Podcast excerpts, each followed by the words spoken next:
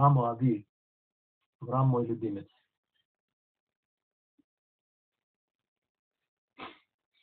Все люди его поколения не верили, что возможно любить Создателя. Он велик, он возвышен. Кто осмелится полюбить Создателя миров? Более того, установить с ним связь, личную связь, связь любви, как, например, пример связь мужчины и женщины. Пока не пришел Авраам Авину, расследовал и искал, и нашел, что это цель творения. И это то, тот порядок, который установил Всевышний в творении. И поэтому возможно даровать ему, как, например, жена дарует своему мужу. Поэтому Авраам Авину называется Надив, как сказано Надив. Майя фупа меха беналим бат Надив. Как красивы твои э, шаги в туфлях дочь Надива. Надив это тот, кто дает, тот, кто много дает. Дараш Раба, май дихтит моя пупа меха бнареха бат надив. Объяснял Рова, как понимать этот посук, это предложение из Широширим Псалму, из песни песни. Как прекрасные ноги Всевышнего народа в тот момент, когда они поднимаются Регель, на Регель, на праздник Регель, на Песах Шавот Сукот. Бат Надив – это дочь Надива, Бат имеется в виду еврейский народ, дочь Авраама Вину, который называется Надив. Как написано на Деве Аминные спуй Малуке Авраам, что те разные люди, дающие в народах, собрались вместе с Богом Авраамом. Бог Авраам и не Бог Ицхака и Якова, а Бог Авраама, который был в начале, начало всех герей. Авраам Авину э, стал добровольцем, как бы связаться со Всевышним, и заслугу этого он называется Наби. Ава, любовь, давание ее во всякой ситуации. На самом деле, согласно правде, это огромный хидуш, огромная новость. А, Авраама в этой дороге. Хидуш, новость в том, что возможно любить Всевышнего, и с другой стороны Всевышний любит тебя мы поняли это величину этого хидуша, величину этой новости, мы должны э, проникнуть более глубоко в что такое любовь с точки зрения Торы. Вот разъясняется в словах мудрецов и в святых книгах, что понятие любовь – это объяснение этого, это обязанность давать и давать без всяких условий. Когда человек устанавливает в своем сердце, что он дает кому-то без всякого условия и заботится о всех его нуждах, эта обязанность вызывает в нем чувство любви. Это та любовь, которую насадил Всевышний в сердце каждого из его детей с момента их создания. Несмотря, несмотря на то, что человек не знает, что будет в будущем и какие царот, какие неприятности могут на него обрушиться, течение жизни, он все-таки любит. Любит жизнь. Источник этой любви в чувстве обязанности, которую человек испытывает, а, я извиняюсь, несмотря на то, что человек не знает, что будет его будущее и какие у него будут дети, все равно он их любит. Этот источник любви к чувстве обязанности, которые человек ощущает к своему, к своему потомству. Он понимает, что он связан с ребенком и, да, и готов принести свою жизнь для него. И это, и это э, э, настоящее то, что то, что мы, мы, мы, мы, мы имеем в этом мире, что это то, что должно быть между мужем и женой. Они должны быть обязаны давать друг другу без всякого условия, и это будет истинная любовь. Любовь, которая не зависит от какой-то вещи.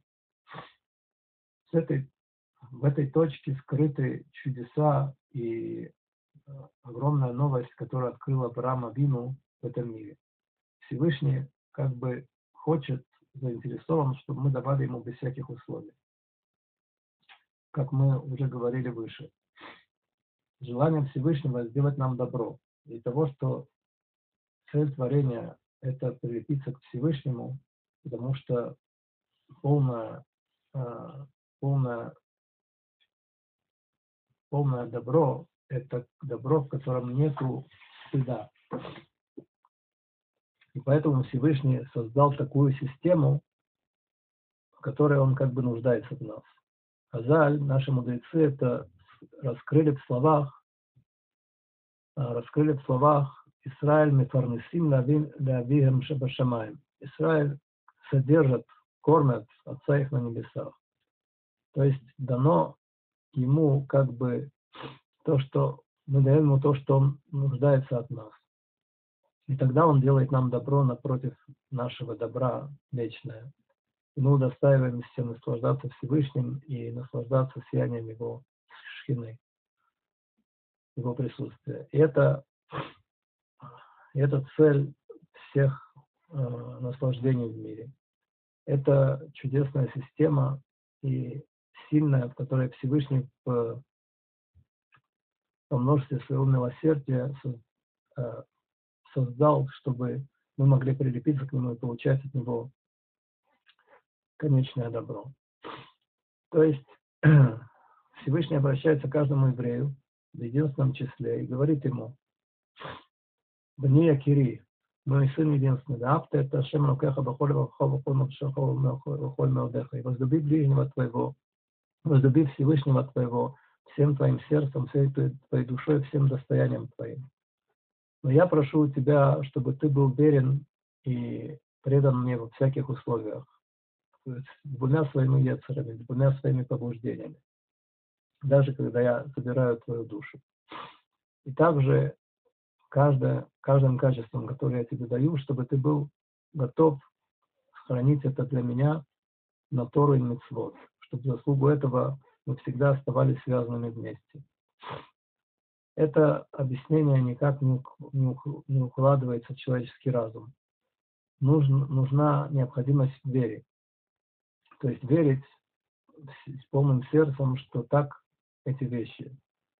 Э, люди поколения Авраама Вину думали, что это слова глупости и суеты. Как можно дать Всевышнему? Более того, как можно сказать, что Всевышний нуждается, чтобы ему давали? Без всяких условий. И как можно сказать, что мы его любим? По их словам, это не, не, не, не, невозможно.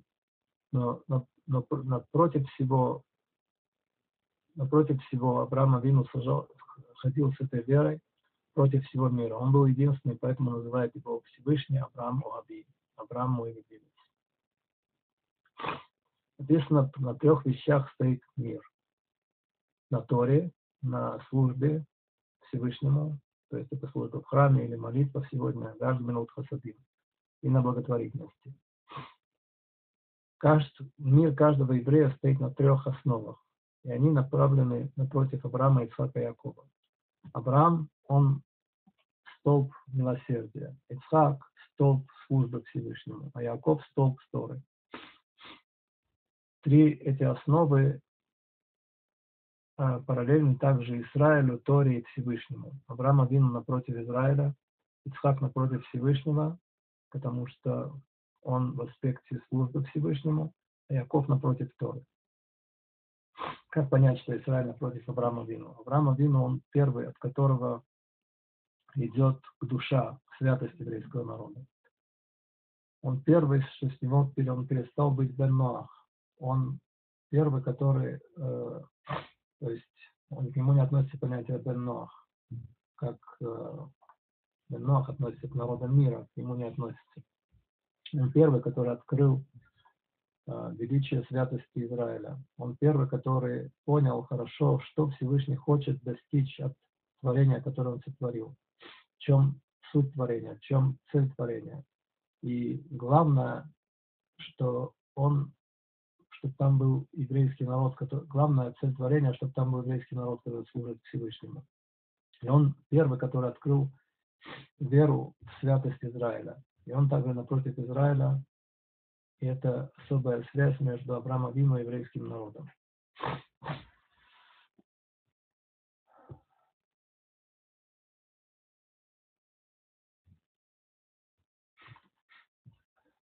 Давайте все на сегодня. В книге начинается новая глава. Я ее буду читать в следующий раз.